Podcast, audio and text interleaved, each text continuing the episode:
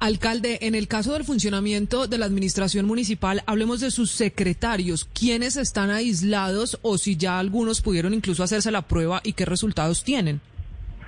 Mis secretarios todos resultaron negativos.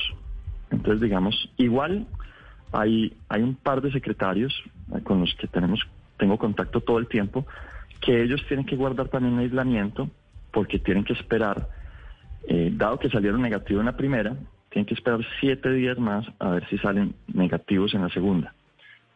Eh, si salen negativos en la segunda, no hay problema a trabajar. Eh, pues no, siguen trabajando además, porque aquí pues nadie puede parar a menos que literalmente se esté muriendo, porque es que las decisiones y las responsabilidades que tenemos en este momento son realmente muy grandes.